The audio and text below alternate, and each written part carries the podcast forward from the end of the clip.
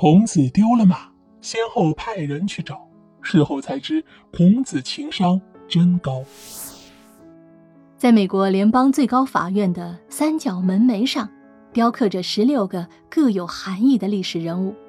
这十六个人物以摩西、梭伦以及中国古代思想家孔子为中心，昭示着人类法律的源头。相关图片呢，我们可以在本期节目的页面中看到。这张图啊，足可见孔子在世界的影响力。孔子作为春秋时期最博学的人之一，被后人尊为万世师表。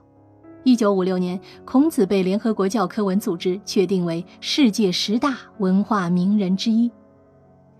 几千年来啊，孔子的思想主张在世界范围内造成深远的影响，但很少有人知道，孔子除了博学，还是一个情商极高、非常会为人处事的人。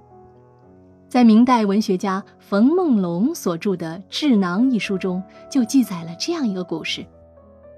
有一天呐，孔子带着学生们出游，在路途中，拉车的马也许是因为饥饿，竟然挣脱了缰绳，跑到当地农夫的田地偷吃了庄稼，还踏坏了作物。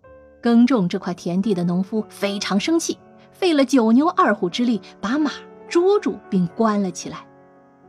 这时，孔子便派学生子贡前去索要马。我们都知道，在古代，读书人的地位是相对较高的。但子贡到了农夫面前，却没有趾高气扬，而是低声下气地恳求农夫把马还给自己。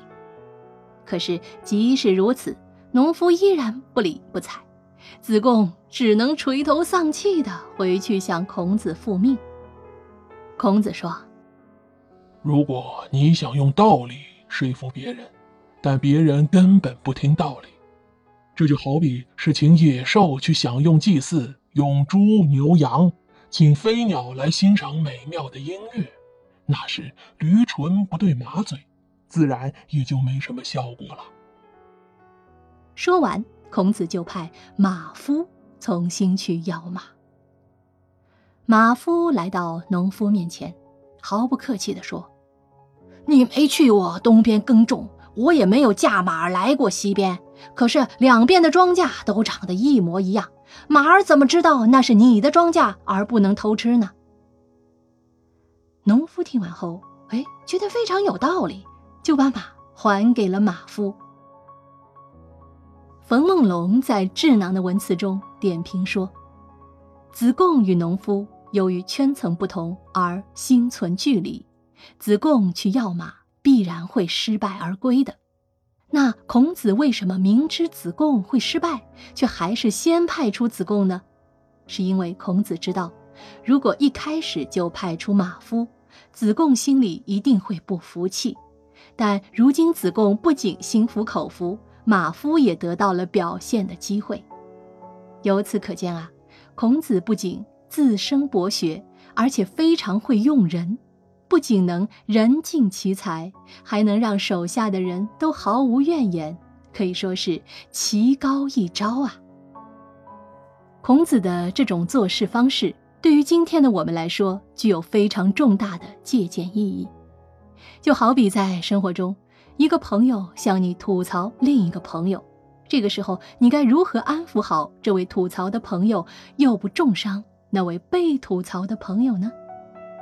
再比如，在工作中，你想请同事帮助自己解决工作难题，可这不是同事的分内事，你又该如何让同事毫无怨言地帮助自己呢？